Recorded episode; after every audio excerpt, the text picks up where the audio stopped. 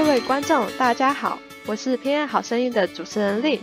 这次的来宾 Ashley 曾经在台湾、中国担任产品经理，现在在瑞典工作。让我们听听其他国家的工作文化差异，以及要如何规划全球性的产品呢？让我们欢迎 Ashley。大家好，我是 Ashley，我是台大政治系毕业，先前曾经在台湾的 Garena 当储备干部。后来先后到了一期直播和腾讯担任产品经理，而现在呢，则是在瑞典 Spotify 总部当产品经理。Ashley，您在大学期间就有丰富的实习经验，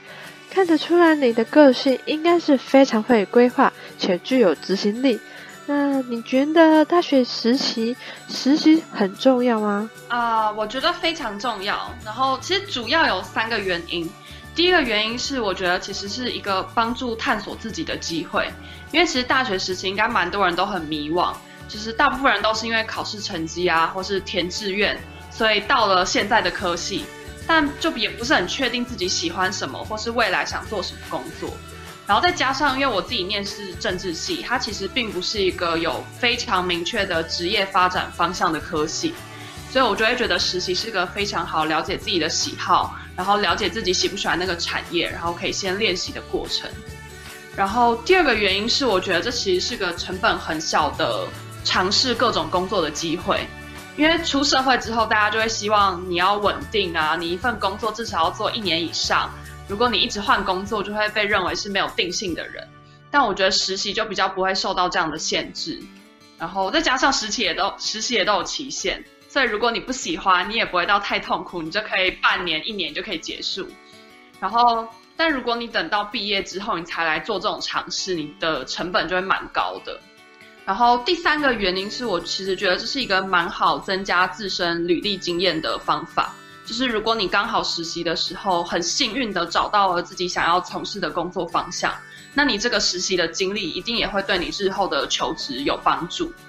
所以我自己是非常鼓励大家，大学的时候可以去做各式各样的实习啊，或是打工，就是加深对自己的认识，然后也可以对自己毕业之后想要从事什么样的工作，在什么产业工作会有更多的想法。您实习的数间公司里，你认为要如何挑选适合实习的公司呢？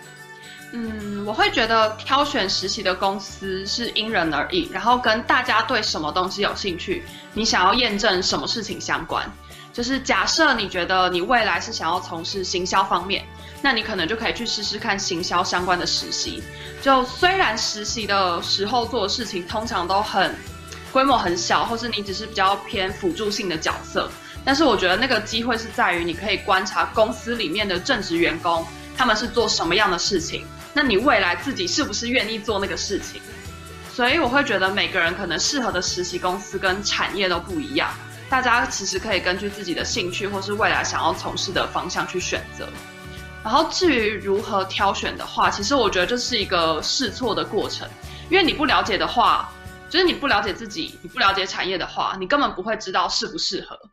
所以我建议就是大家就是多去尝试。然后不适合自己的话，或是你不喜欢的话，顶多就一个月离职也没关系。对，反正就只是一份实习。我觉得重点是你探索自己，探索工作和产业。我觉得在实习阶段，持久性其实并不是主要考量。然后，即便你那经历超级短也没有关系，你就选，你可以选择不要写到履历上。对，所以其实对你的人生影响也不大。所以我会觉得，就是适适不适合这件事情，真的很难定义。嗯，我觉得大学实习真的是非常重要，因为很多人就是在读大学啊，然后又读研究所，研究所毕业后啊，就要什么读硕士，这这个经历完全就是说没办法探索自己的喜好，然后也毕业之后你根本也没多少时间去做呃探索的这个动作，而且在。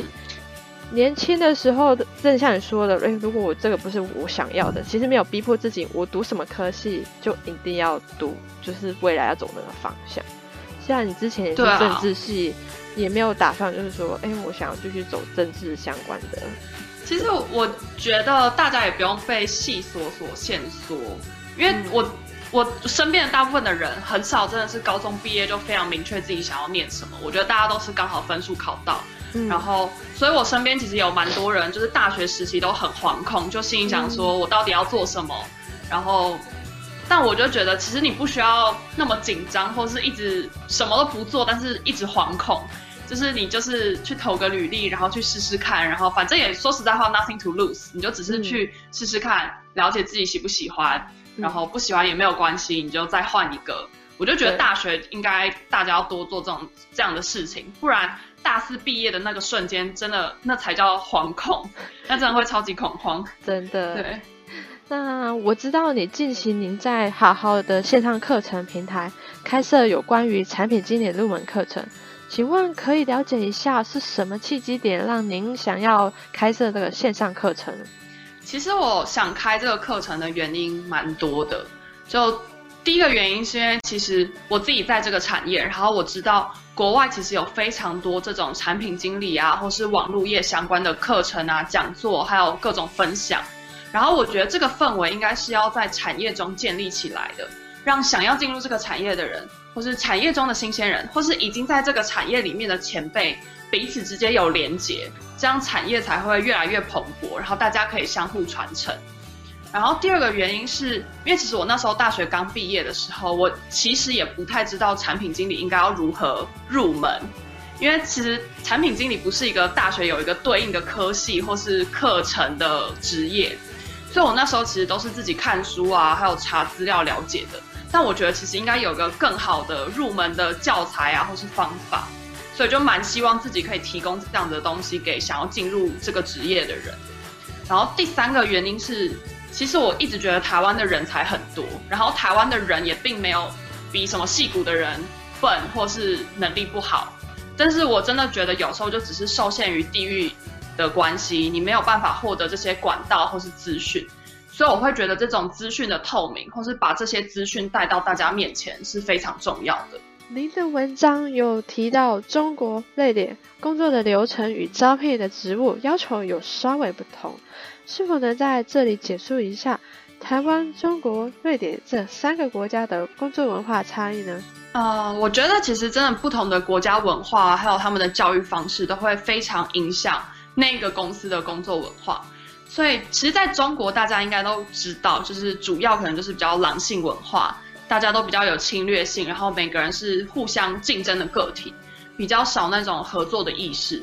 然后，我觉得在台湾的话，就要看公司。譬如说，我之前待的一期直播，其实它是蛮典型的那种新创公司的氛围。所以，我们团队开发团队其实是跑敏捷开发的流程，大家效率很高，而且工作上的那种团队合作氛围很好。每个人的合作意识还有自由度都蛮高的。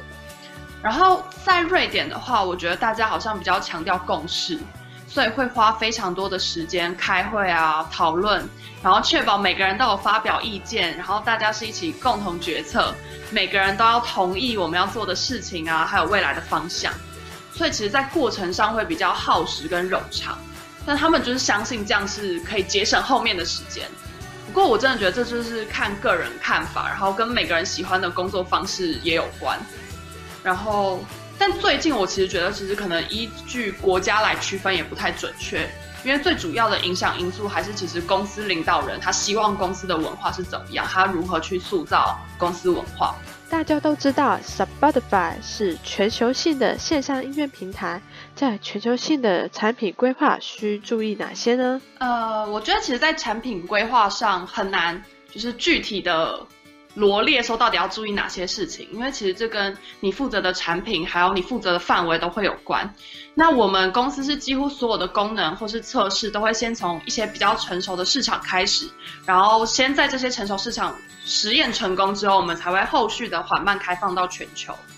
那我自己觉得比较有趣的事情，是因为其实音乐跟文化、历史、人文背景都会有很大的关系，它比较不像是那种功能性的产品。它其实会跟每个人的生活还有背景都有很大的连接，然后每个个体他怎么去解读音乐，他怎么消费音乐，其实都不太一样。所以这是我自己觉得是 Spotify 在全球化的这种产品规划中困难和有趣的地方，因为你必须要能够把一个功能全球化，每个功能就是每个功能每个用户都可以享受到，但同时又要能够在地化的符合每个用户对于音乐对于这样子的消费方式的理解。那有没有一个举例那个具体的案例，让大家听众能够了解一下呢？嗯，我觉得像因为其实我们公司很。应该也不是只有我们公司啊，就是目前很多，譬如说 Facebook、Google，其实我们都是想要往新兴市场或是这些开发中国家来发展，因为这些其实是未来 growth 的来源，因为这些地区的人口基数都很惊人。那当然就会因应可能当地的需求去做一些变化，譬如说当地的手机可能使用都是比较低阶的机种啊，或者是当地的连线速度比较慢啊，然后流量很昂贵啊。所以针对这些东西，我们可能譬如说就会发展一些在地化功能，譬如说提供流量控管的功能，或者是因为你的手机的品质没有那么好，所以我们其实可以让你下载比较低画素、音质比较差的版本，但是对他们来说就够用了。然后或者是甚至你真的可以自己去控制你想要在这个 app 上面消耗多少容量，这些上面我们都会尽量去符合在当地的需求。然后我们自己其实也会去当地测试，譬如说当地的网络速度，开启我们的 App 需要花多久时间？那我们怎样可以让这个下载更快速？这样，我们谢谢 Ashley 来到 PN 好声音，跟听众分享了实习与各国工作的经验。如有对产品经理有兴趣的听众们，可以到好好试听 Ashley 的产品经理入门课程，相关链接我们会放在资讯栏里。你们希望能听到什么主题的访谈呢？也欢迎在底下留言给我们。我是偏爱好声音的主持人令，让我们下次再见。